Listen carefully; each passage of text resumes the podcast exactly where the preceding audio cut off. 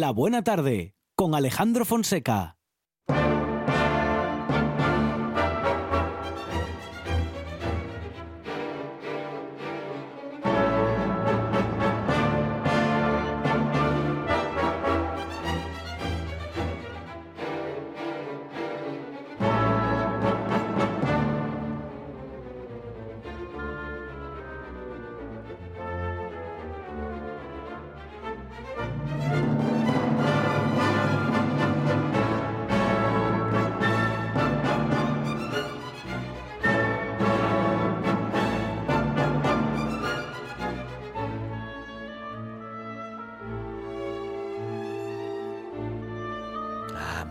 Que nos produce todo tipo de emociones y algunos acordes y algunos sonidos y algunos tambores que no sabemos muy bien por qué, pero nos producen inquietud, nos producen, bueno, diría yo, no sé si pavor, pero nos, eso, que nos inquieta, nos inquieta. Susana Gudín, ¿qué tal? Buenas tardes. Muy buenas tardes. Pues muy bien, pues de eso se trata hoy el mm, día, del mm. miedo y de la ah. música que nos produce exactamente esa emoción, el por qué, cómo lo utilizaron y bueno, incluso dentro de la de la lírica hay mucho eh, al respecto.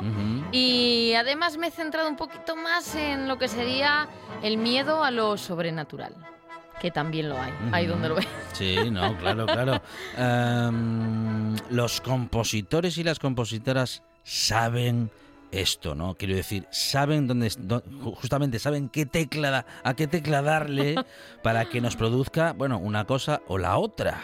Nunca mejor dicho, o sea, lo tienen estudiado, hoy en día desde luego, pero ya entonces, o sea, sabían perfectamente cómo alterar los sentidos de la gente para provocar ¿no? Eh, cualquier tipo de emoción, de sensación, y en este caso para provocar miedo.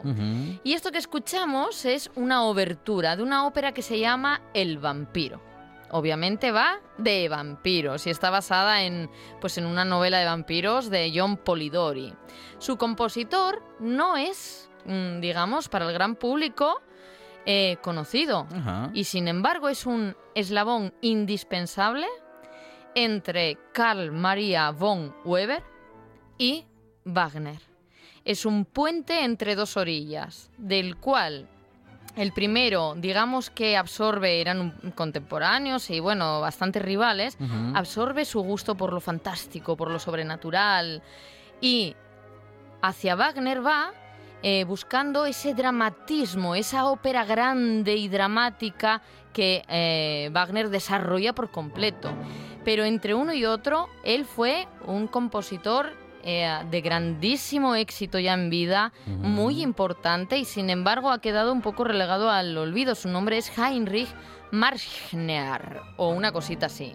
Y esta ópera la va a presentar este hombre en Leipzig por primera vez en 1828. Bueno, em, Drácula. Eh, el vampiro, mm, Drácula no, pero el vampiro sí. Es una ópera que aúna, eh, igual que él aúna a Weber con Wagner, su ópera aúna una ópera de Weber que se llama El cazador furtivo, que está basado pues en un cuento que dice que bueno o, da argumentos reales entre comillas de que existe en un bosque un demonio que le da el poder a un cazador furtivo para que sus balas sea como sea siempre acierten en el objetivo. Y en la otra orilla está otra gran eh, ópera de lo sobrenatural que sería el holandés errante. Ya que no suena el holandés errante, pues a los piratas del Caribe, ¿verdad? Pues precisamente es eso. Un barco fantasma condenado a vagar durante siete años por los océanos y una, mm, un día al año puede bajar a buscar el amor verdadero. Si lo encuentra, se queda y si no, pues vuelve para adentro. Es eh, un poco así. Y todo esto viene de pactos con el demonio y, dioses que se enfadan y cositas así. Va un poco. Es una ópera mm, con un argumento que, bueno, a priori nos puede parecer un poco... Bueno, para una ópera parece que es como mucho más serio que... Pero en realidad es una pasada Eh, el argumento es el que es, obviamente, pero la música merece mucho la pena. Y os voy a poner otro trocito, ¿vale? Es un coro, es el primer coro que nos encontramos después de esta obertura. Y es un coro que se titula Ihr Exen und Geister, que es algo así como las brujas y los fantasmas, y nos va a recordar a un aquelarre de brujas en una cueva.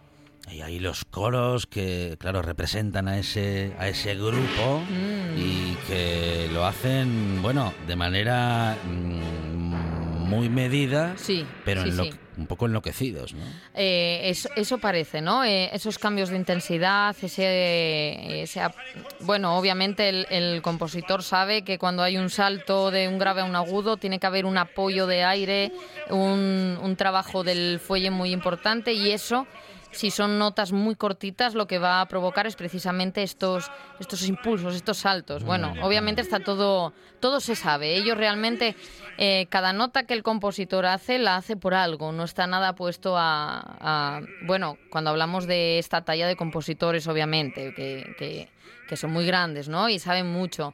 Pero está hasta eso tienen medido. Eh, es decir, no mm, no es que yo no llegue a esa nota y entonces tengo que darle más. No, es que él sabe que las sopranos en esa nota van a tener que hacer eso. Y por eso está esa nota y no otra.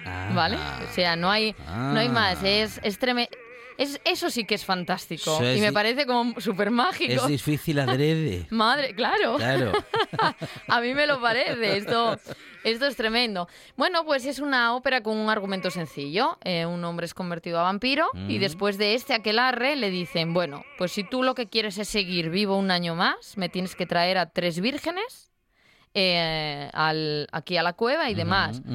Y bueno, haciendo un poco de spoiler, pues se carga las dos primeras, pero con la tercera pues no consiguen que haya el diente, Uy. como digamos, y un rayo lo fulmina y lo manda al infierno, ¿no? Pero no importa que yo cuente el, el final, porque no es lo importante, eh, sino que en el, el desarrollo pues tiene una gran carga fantástica, pero no olvidemos, es puro romanticismo por la época y por el tema, porque al final el mundo del vampiro sí que es extremadamente eh, romántico, ¿no? Dentro de lo que de lo que cabe.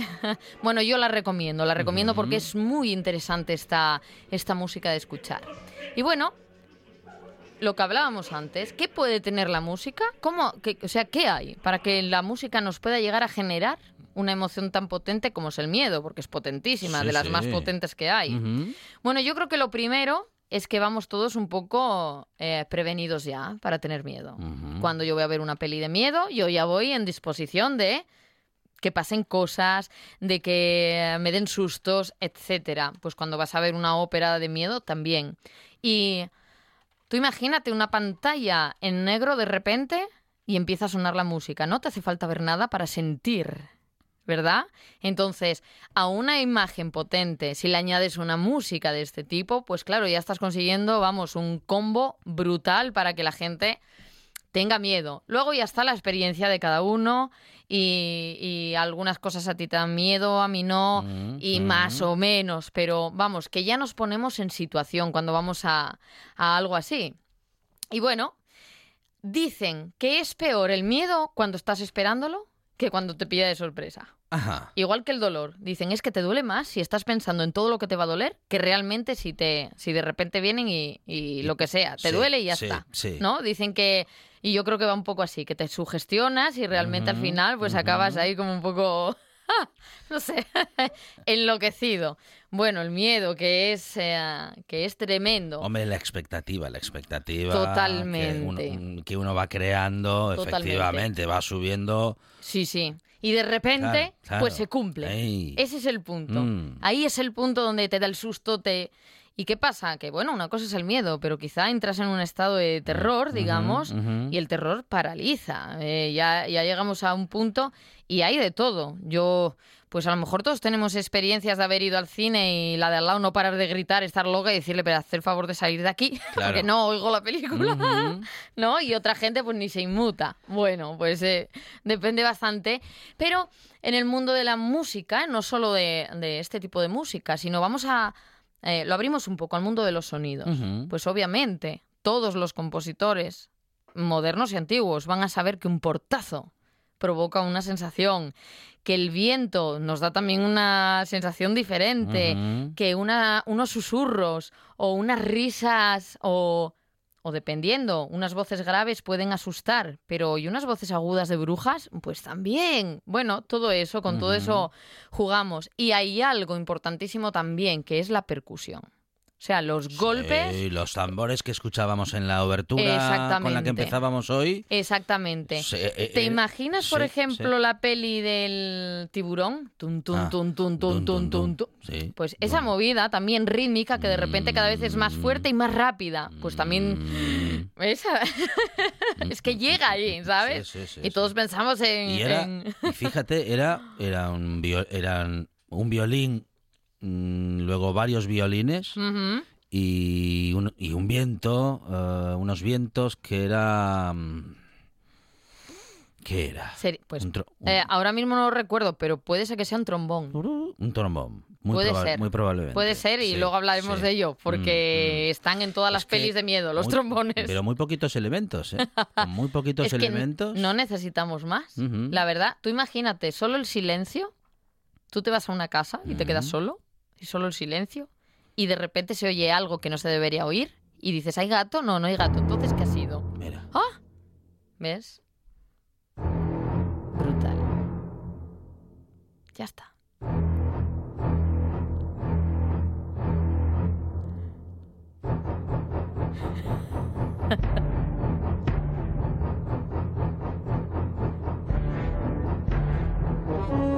Ahí están. Ese.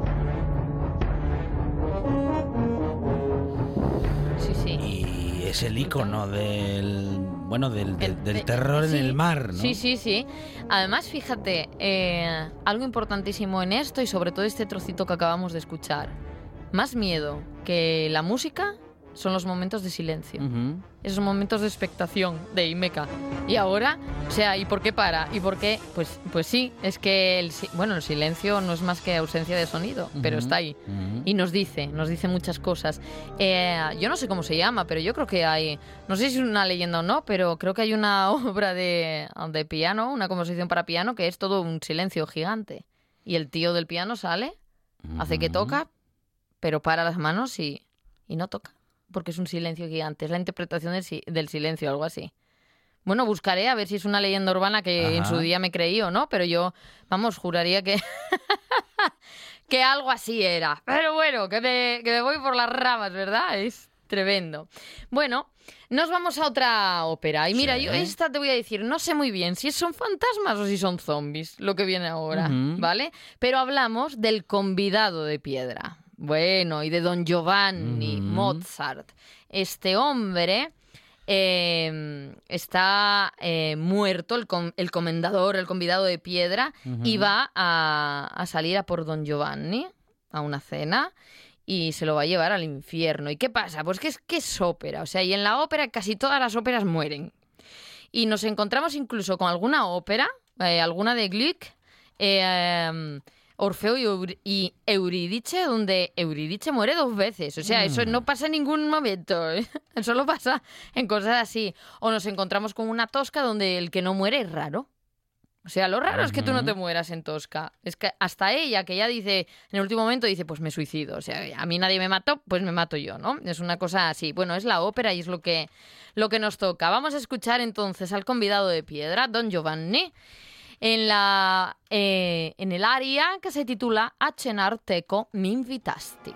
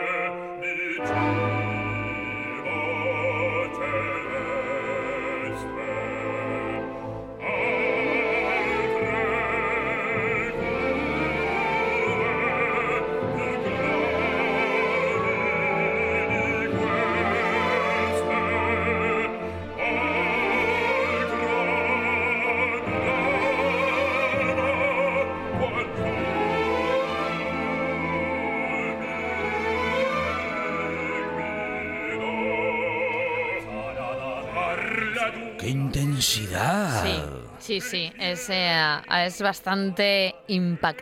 Y eso que, mira, según llega y le dice Don Giovanni, a cenar contigo vengo, me has invitado y aquí estoy. Y, le- y el Don Giovanni le dice, ah, pues mira, pues no me hubiese esperado que viniese resucitado a cenar conmigo. ¿Sabes? Que no se lo dice tampoco como...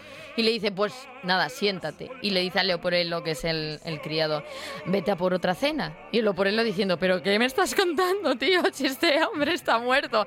Bueno, que se crea ahí una especie de situación un poco cómica eh, y de decir, pero vamos a ver que acaba de salir un hombre de los infiernos a por ti, ¿no? Bueno, al final va un poco la cosa por ahí. No se daba también. por enterado. No, se No. daba por enterado. Y nada, pues aquí tenemos esta obra basada en, en El burlador de Sevilla y convidado de piedra de nuestro Tirso de Molina y estrenada en 1787. Y bueno, eh, lo sobrenatural, lo infernal y al final de esta área en concreto, y bueno, al final también, ya estamos muy cerquita, muy, muy cerquita del final de la ópera, empiezan a aparecer los trombones. ¿Por qué? Pues porque el trombón, como antes comentábamos, está muy asociado en todo este tema, digamos, sobrenatural en la lírica, a eso precisamente. Por su color, por el, porque es un viento, no suena igual, el- ese rollo de estar escuchando el viento y cómo, y cómo suena a través del instrumento, eso crea unas sensaciones que un violín no crea, crea otras, ¿no? sí. Pero, pero el trombón sí es una, eh, vamos, por su registro entiendo, es muy utilizado para este tipo de, de intenciones, al menos emocionales. Yo mirando un poquito a ver sobre el tema del miedo, pues he descubierto que hay un top 5 de miedos Ajá. que tenemos pues como todos en Ah, el mundo, sí. ¿no? Y los tengo apuntados porque, bueno, porque si no, no me acuerdo de ellos. Por ejemplo, el primero, el miedo a la muerte. Ujú. La gente tiene miedo a la muerte. Miedo a la falta de autonomía. Ajá. En el sentido de inmovilizarnos Ujú. o, o incluso de que nos estén controlando y no saberlo. Ese rollo así como un poco mental extraterrestre, ¿no? Digo yo. Bueno, el miedo a la soledad, a la mutilación Mm. y el miedo a la humillación. Ujú, ujú. Y luego los normales, los normales, bueno, Sí. los, los más cotidianos. Los más el miedo a quedarme encerrado en un sitio, a la oscuridad, a Mm. volar, a las arañas, a, a- los hombres lobo, bueno, estas cosas. ¿no? bueno, A la algunos... a la factura de la luz. la bueno, esas, eh, sí, pero eso es como muy real, Mm. ¿no? Eh, al final se Mm, cumple, es- esa es la expectativa que se cumple. Sí, sí, sí, sí. Dios mío. Eso digamos que es un miedo racional, ¿vale? Porque lo hay racional e irracional. Mm, ujú. Y el irracional es el que nos bloquea y nos paraliza, es el que convierte el miedo en terror, digamos, ¿no? El otro miedo, pues es un miedo que, que nos ayudaría en un momento dado a decidir, a dar un paso adelante o un paso atrás, Ujú. a, esa, a huir o a enfrentarme a las cosas, ¿no? Y mira, yo siempre cuento una anécdota con respecto al miedo eh, propia, mía, eh, que tiene que ver con, con mi mundo encima del escenario y demás. Em, resulta que siempre hubo hasta cierto punto un bloqueo por mi parte, ¿no? Yo me Sí. subí al escenario y yo tal, y siempre había algo que no me permitía hacer lo que yo sabía que podía hacer, con la calidad que lo podía hacer y demás. Piensas, investigas un poquito y te das cuenta de que, bueno, es que tienes un bloqueo, tienes un miedo ahí a, no, eh, a no estar bastante preparado. Ese era mi miedo. Entonces decidí ponerle cara a ese miedo. Ajá. Y ese miedo se convirtió en un señor muy alto, delgado, con su gabardina, con su sombrero de ala grande, Sí. oscuro que me acompañaba en todos los conciertos al lado del piano. O sea, yo es que lo sentía allí. Y decidí que lo iba a aceptar conmigo en escena. De acuerdo, en vez de enfrentarme al miedo, lo acepto. Ujú. Y, y a partir de ahí empiezan a salir pues cosas, empiezan a salir eh, pensamientos pues más divergentes o maneras de enfrentarme diferente, hasta que un día ese miedo dejó de estar. Desapareció y no ha vuelto. También tiene que ver con un desarrollo con mayor eh, profesionalidad, con más técnica, más estudio y demás. Ujú. Pero, pero el miedo que me bloqueaba, le dije, mira, guapo, no me vas a bloquear más y te vas a venir conmigo a escena. Y, y sirvió y funcionó. La verdad es que funcionó. Es una historia ahí que yo intento contar siempre a mis alumnos cuando les digo no huyas del miedo, porque es que te vas a bloquear, canta con él. Y si él desafina, pues que desafine. ¿Qué más da? Ya Mm. otro día ya, ujú. ¿sabes? No desafina. Es Hombre, una cosa es ahí. que uh, subirse a un escenario, Es tremendo. enfrentarse Sí. al público. Hasta eh, que consigues hay miradas, disfrutarlo. todas las miradas, todos los oídos, incluso hay todas Sí. las expectativas. Todas las expectativas. en ti. Sí, sí, estás sí. ahí arriba. Y el peor es el que está arriba, Mm, ¿eh? mm, Más mm. que el público. No, el no, peor no, es el que está, ¿verdad? Sí, sí, sí, yo hablo de, de, de, de todas, toda esa carga que va hacia el artista, hacia la, bueno, en este caso el artista que está encima del escenario. Y digo cantante, digo actores y actrices. Sí, sí. En el, fin. el- el locutor también. Quiere decir, cualquier persona que tenga que Mm, ofrecer algo y demás siempre va a tener eh, un poco eso. Y una cosa es nervios, otra cosa es miedo. Entonces, el Mm. miedo, sí, hay que aprender a gestionarlo y, y no tomarlo tampoco como algo negativo porque te puede ayudar a, a evolucionar, ¿no? Bueno. Pues ahí vamos. Em, yo, mira, quería recuperar un poquito esa imagen que habíamos provocado antes de la pantalla en negro y la música sonando para recuperar eh, un poco ese espíritu con la música. Es decir, os voy a poner un ejemplo que refleja eso totalmente. O a mí me lo parece. No os voy a decir quién es, ¿vale? A ver si a vosotros esta música Sí, os suena. vale. Porque me parece tan impactante e interesante por la película sí. que es, como Ah, para... Sí, es una película ya... Sí, sí, es la a- banda sonora de una película. Muy bien. Ahí vamos, vamos a ver qué pasa.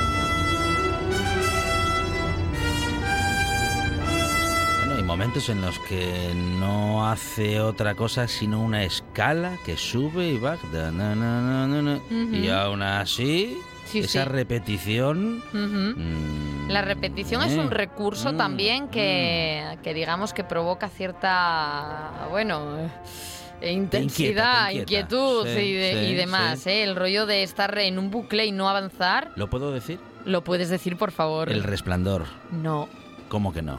Nosferatu. ¿Esta es Nosferatu? A ver, Sí. a ver. Ah, sí. 1922. Sí, sí, sí. Nosferatu. Bueno. Sí, sí, sí. Mira, eh, ¿por qué decía la pantalla en negro? Porque nos encontramos ante el cine mudo, a- hacia un cine en blanco y negro, eh, donde, bueno, la interpretación es la que era, no Mm. era obviamente tan realista como cualquier cosa que podamos ver ahora, pero creo que es impactante. Bueno, a mí es una película, obviamente, vamos, de cabecera de libro, o Sí, sea, sí. o de libro de cabecera más bien, digamos, ¿no? Y la música eh, fue creada posteriori. Entonces, y además fue creada para hacerla en directo con, con la película, Sí. pero al final, o sea, fue una creación maravillosa. Mm. El autor es Hans Erdmann, o algo así, me parece, Erdmann. Este hombre eh, basó su composición eh, también, un poco como la primera que vimos del vampiro, en el romanticismo más clásico pero evoluciona un poquitín ¿eh? a lo largo de la banda de la banda sonora.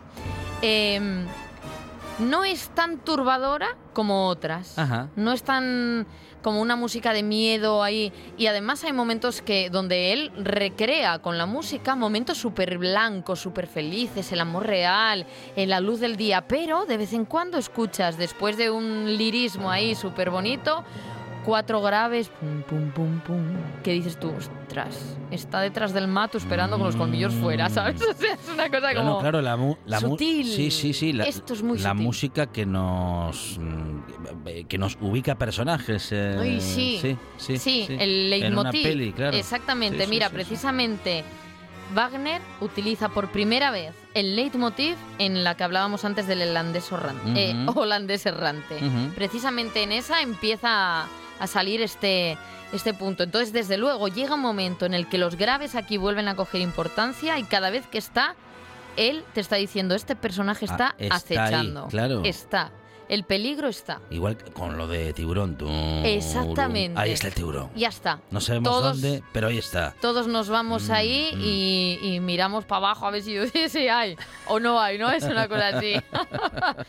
vamos, que los graves, los graves una vez están aquí eh, mostrando miedo y llega un momento, yo no sé si habéis visto la película, pero nos, nos vamos, nos destrozó nada. Hay Mm, una mm. escena en el barco donde él pues se Mm. hace de con el barco y demás. A partir de ahí la música evoluciona un poco y digamos que la podemos tratar como música post-romanticismo, donde empieza a haber cosas, eh, por ejemplo, música muy atonal y cosas así. Bueno, él va cogiendo fuerza, él va haciéndose con ciertas circunstancias, se está acercando a su objetivo y entonces empiezan a, a meternos cosas que ya no nos cuadran tanto en el oído y eso nos provoca una reacción no solo de miedo, sino ya diferente de inquietud de meca. Esto no se acerca. sabemos ni lo que pasa. ¿Y qué va a pasar, no? Bueno, mm, brutal.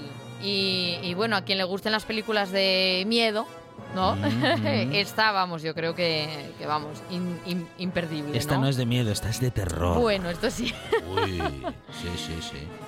¿Te gustan las pelis sigue- de miedo? Que sigue funcionando, ¿eh? Sigue- y esta sobremanera. Sí, sí, o sea, sí, es que a mí me parece una... Bueno, eh, no, no soy ninguna experta en cine y en movidas así, pero me parece que lo que se consigue con los medios de la época, además, es algo que hoy no lo podrían reproducir. No, no. Con lo que se sepa ahora y se haya desarrollado ahora. Yo creo que no lo podrían reproducir. Pues os preguntaba, o te Sí, preguntaba, si te gustan las pelis de miedo. Sí, eh, eh, por más las de miedo que las de terror, Ajá. digamos, ¿eh? Sí. Porque mm,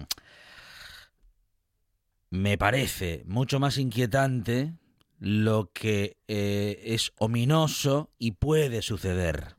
Y eso da Sí. miedo. El terror, lo sobrenatural, Sí. me lo creo menos. Ajá, claro. Pero lo, lo, mm, lo espantoso, el espanto, lo que produce miedo, eso mm, me molesta más. Sí. Bueno, me inquieta más. Sí, sí, sí, sí. Pero te gusta. Sí. Si está bien hecho. Lo vas a ver, Sí. ¿no? Sí. Esta, esta también nos suena de algo, sí. bueno, pues a mí me gusta, desde luego. Y, y entonces de una peli de miedo a otra, tú ya me la has desvelado antes Ay, sin sí, querer. sí, sí, sí, sí, sí. Pero mira, vamos a, a escuchar un, un trocito de la banda sonora del Resplandor. En El Resplandor, eh, bueno, hay eh, de varios autores, pero hay de uno en particular en el que creo que utilizan seis temas. Me parece que son seis.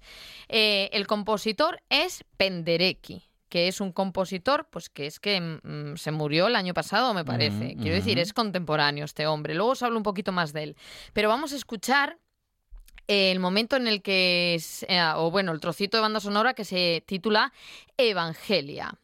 Eh, sale, esta música la podemos escuchar, pues fíjate, cuando ella se despierta y ve lo de Redrum escrito y da un grito y tal, ese momento ahí como súper violento, el momento en el que Jack eh, va con el hacha y le da al, a este, ¿cómo se llama? La- Ha- Halloran, Sí. me parece, ¿no? Mm. Y le pega, con- o cuando ella, Wendy, le da con el bate, le pega a Jack. Esos momentos de más violencia van acompañados de este tema, Evangelia.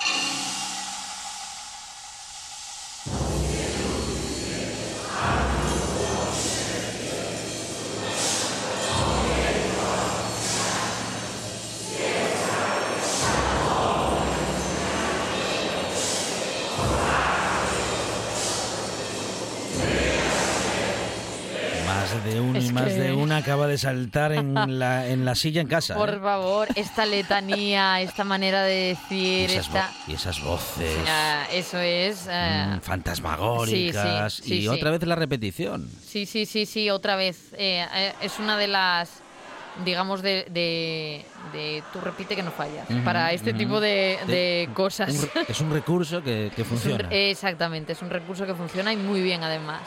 Pues este hombre tiene una ópera que se llama Los demonios de Loudun. Bueno, eh, Loudun supongo que se dice porque es un sitio francés, ¿no? Bueno, y está basada en una novela histórica que relata como algo real o recoge X sí. hechos, ¿no? Eh, un caso que, se, que lo llamaron las endemoniadas de Loudun. Bien, ¿qué pasó? Pues que en 1634, Ujú. por lo visto, hubo, hubo una posesión diabólica a unas monjas y le echaron la culpa a un cura. El cura X fue eh, juzgado y al final fue condenado a la hoguera. Bueno, a lo que voy es que mm, voy a, mm, digamos, a entrecomillar lo de real, pero mucho tuvo que dar de sí el tema en 1634 para que varios siglos después, en 1900 y pico, se le encargara a este hombre que hiciera una ópera sobre el tema y que hubiera material y que diese tanto de sí, ¿no? Porque, bueno, en ujú. 1634 sí, ya teníamos imprenta, ya teníamos movidas, pero bueno, quiero decir que tuvo que ser como muy gordo aquello, ¿sabes? Como para que llegase a nuestros días, ¿no? Así como tan fresco, no lo sé, me parece, me parece. Y yo iba a preguntarte, ¿cómo no nos cuentas un momento de miedo? ¿Recuerdas alguno? Así. En tu eh, vida, sí. De miedo, de miedo, de miedo. Sí, mira, sí, Ay, sí. sí. ¿ves? Yo ya me pongo en situación. Sí, si ahora me sí. pones música de miedo de fondo, ya flipo. Ese es el punto. Mm, sí. em, que tendría yo. Sí, mira, más o menos. Claro. Pues tendría yo. mm, cinco años. Y. eh, mm, el, el- el- el cole al que iba estaba de reformas. Entonces. Nos habían. eh, nos daban clase en un edificio cercano que era en realidad una casa antigua Ajá. mm, muy grande Es que lo tenía todo. donde nos daban clase de día, de día, pero claro, nos daban clase en una casa antigua cuyas salas tan enormes podían ser tan grandes como para una clase de niños Claro. y de niñas. Sí, sí, sí. Una tarde, el niño Fonseca se, Ay, el niño Fonseca suena como a lo Lailo. se portó muy mal Ay. y la, la profe, la maestra, castigó al niño Fonseca y le dejó, le llevó castigado al cuarto donde se guardaban los mapas y se guardaba todo aquello. Wow. Me dejaron ahí. Siguió con la clase, acabó la tarde, acabó la clase, la profesora marchó, los niños marcharon Madre y mía. yo quedé solo, encerrado en ese cuarto. Cuando me atreví a salir, Dios mío. Llegué a la puerta y vi que ya habían cerrado la puerta con llave. Vi cómo se iban mis compañeros porque era una casa antigua con una puerta de madera que tenía un agujero por el que yo podía ver, pero mis gritos que ya empezaban a sonar, Sí. nadie los escuchó. Y me quedé solo en esa casa. No me daba tanto miedo el estar en esa casa como si el que se hayan olvidado de si hubieran olvidado de mí Claro. y a ver quién se iba a acordar que yo luego estaba allí, porque claro, si se habían olvidado y me habían dejado Sí, sí, sí. y además claro, yo no entendía si era parte del castigo, si se habían olvidado y ahí estuve mm, bueno, mm, unos minutos que yo recuerdo como Como interminables. si fuesen años. horas y posiblemente hayan sido solamente minutos porque Sí, lo que sí. sí recuerdo es que luego la profe vino porque se había olvidado. Sí, sí, Se había claro. olvidado, Claro. Terminó la clase y tal, se olvidó. Y de esto que cuando llega, Ay, cuando sale y tal, Ay, el niño Fonseca. estaba mi madre esperando y ahí callé.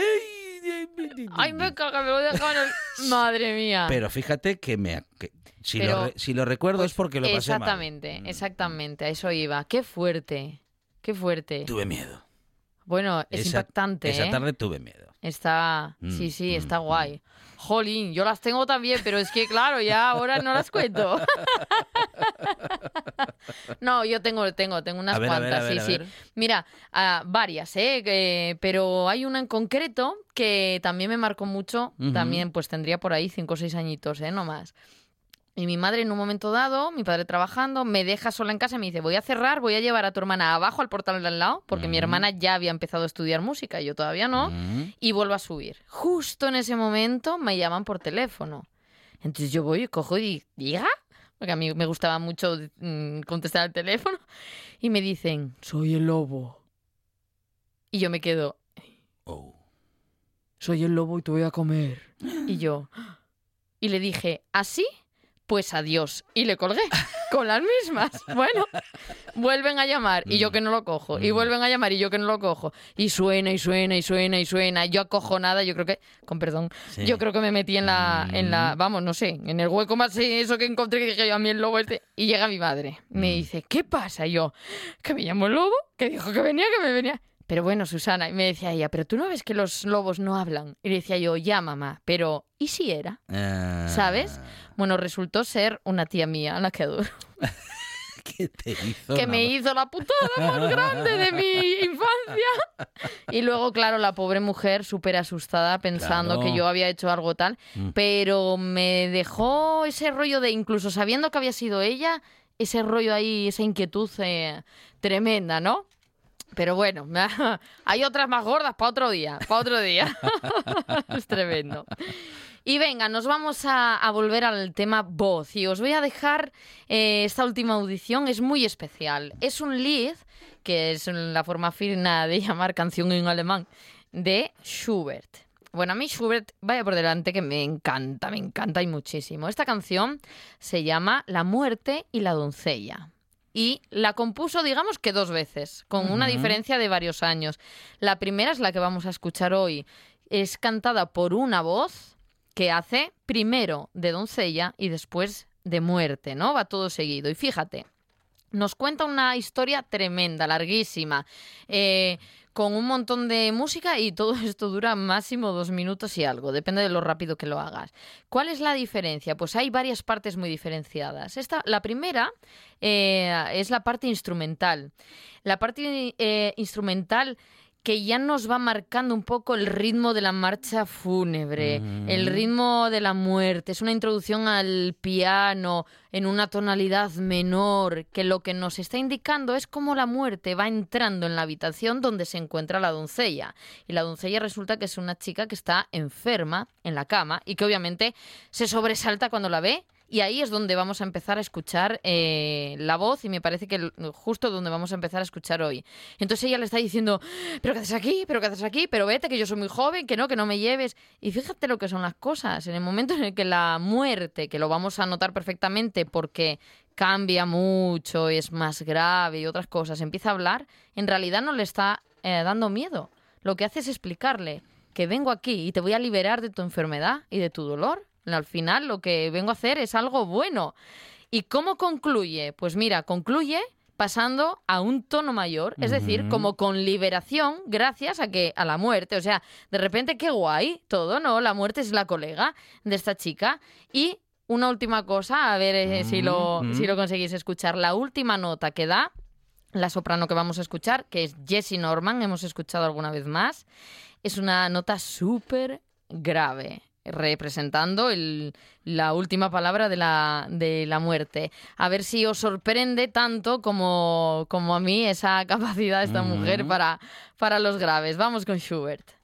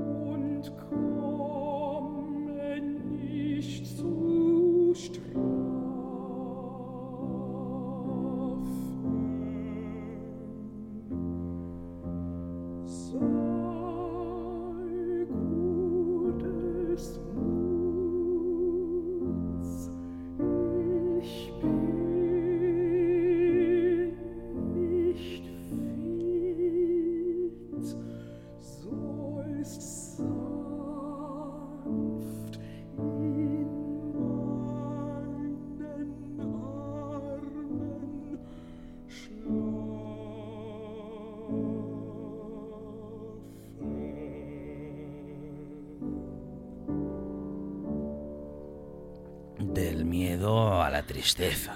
¿Verdad? Que de repente es como que, jo, es la muerte, pero me está dando como hasta sosiego, Mm, incluso como mm, paz, como tranquilidad. Mm. Pues os diré que os recomiendo escuchar la versión de Fisher Disco, Discau, escrito con K, Mm.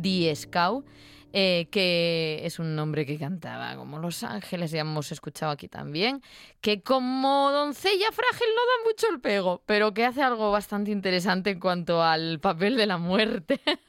Os lo recomiendo también. Bueno, mm, hemos recorrido con la música, como siempre, las emociones, nuestras emociones, la que la música nos produce, son muchas. Y también el miedo, también el terror, que es una de ellas, que cuando se hace de manera controlada, ¿eh? Mm. cuando nos lo producen, incluso sabiendo que nos va a pasar, pues que nos da ese gustirrinín. Sí. El mismo que irremediable e eh, inexplicablemente sentimos cuando nos subimos a la montaña rusa Sí. que quién sabe eh, por qué lo volvemos a hacer y, que- y- y- y cuando estamos ahí arriba decimos, pero ¿quién me habrá mandado a mí? Pero es que luego lo volvemos a hacer el Sí. siguiente año que vamos. Oye, y el momento pie fuera de la cama, voy a meterlo por dentro mejor. Eso es también. ¿Pero por qué? ¿Por qué? Susana Gudín, tan líricamente en esta buena tarde, digo, tan líricamente lo pasamos Sí. cada semana, cada martes con ella. Susana, muchas gracias. Oye, voy a celebrar eh, hoy el cumpleaños de mi hermana. ¡Felicidades, Mónica! Y muchas gracias a vosotros. Qué bueno. Felicidades, Mónica, felicidades. ¿Cuántas, cuántas músicas en la familia, no? ¿También? Sí, sí. Sí, ¿Verdad, sí, verdad? sí. Sí, sí, somos unas ¿Y ella qué hace? ¿Qué hace? Ella es pianista y compone. Ah, Pero sí, bien. sí, ella sobre todo... Comple- ¿Completo? Eh, sí, hombre, Pianista, nosotros compositora, cantante lírica. Madre mía, me tenéis que invitar a algunas navidades o Es algo. verdad, ¿eh? Nunca hacemos nada juntas, también te lo digo. Susana, gracias. A vosotros.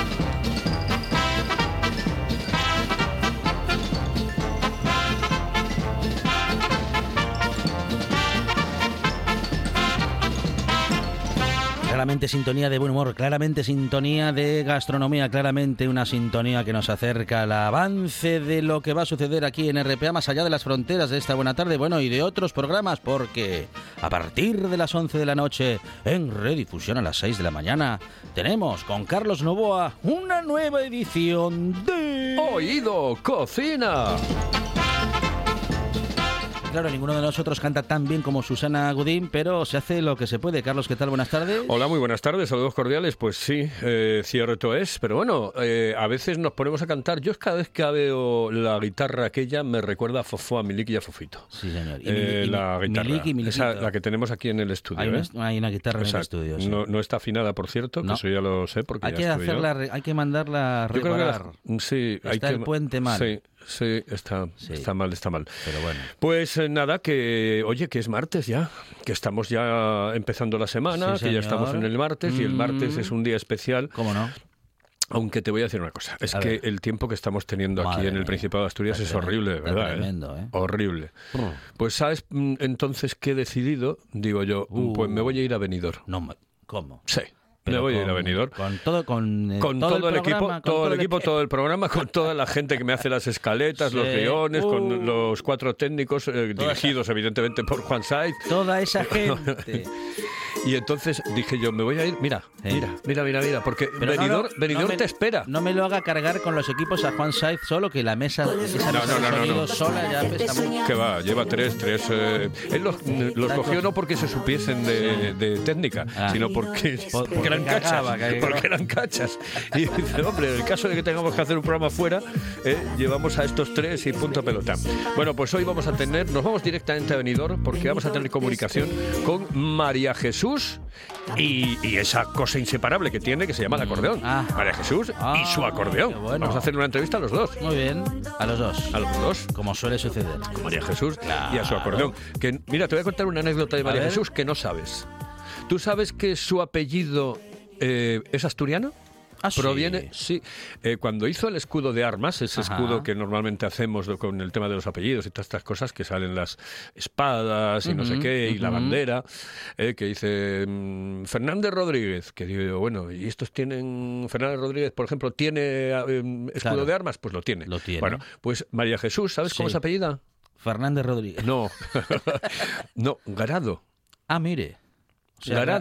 Y entonces su escudo de armas Mm. eh, eh, hace referencia a Grado, Que la localidad que asturiana de suena, Grado. que grado, claro, en este caso es el apellido, no lo podemos, no podemos, eh, digamos, eh, ligar No. eh, en- en- como solemos hacer, porque lo de grado me suena raro. Ya, bueno, pero nosotros de decimos es Grado, Claro. Grado. Pero bueno, para el apellido no se, no se puede hacer esa, no se puede ligar.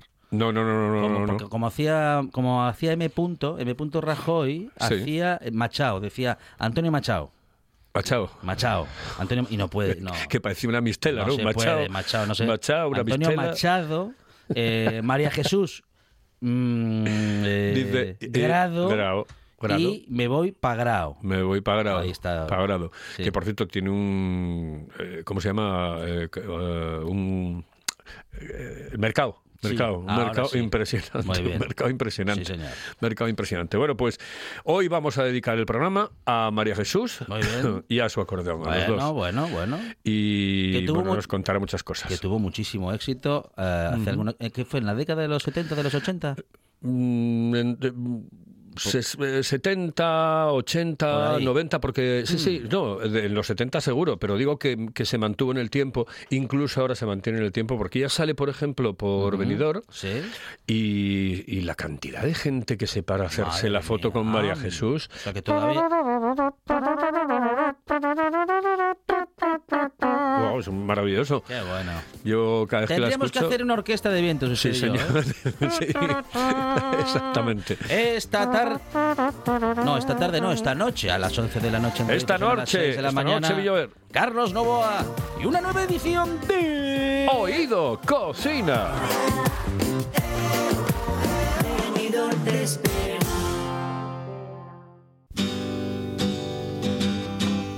La buena tarde con Alejandro Fonseca.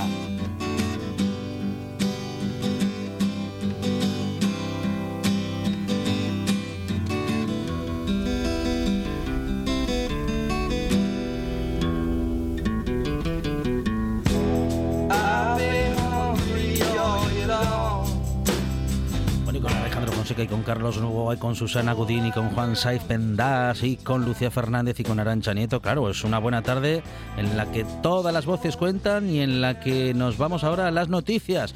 Lo estamos pasando tan ricamente, tan líricamente y vamos a seguir todavía una hora más porque después de las noticias llega el videoclub en edición especial y también Adrián Esvilla en edición extra. Esta semana doble videoclub y doble sesión musical con Adrián Esvilla. Eso en la próxima hora. Digo doble porque el viernes les vamos a volver a tener, pero no se preocupe que eso ya será al final de la semana. Mm, En unos minutos, después de las noticias, más cine y más música.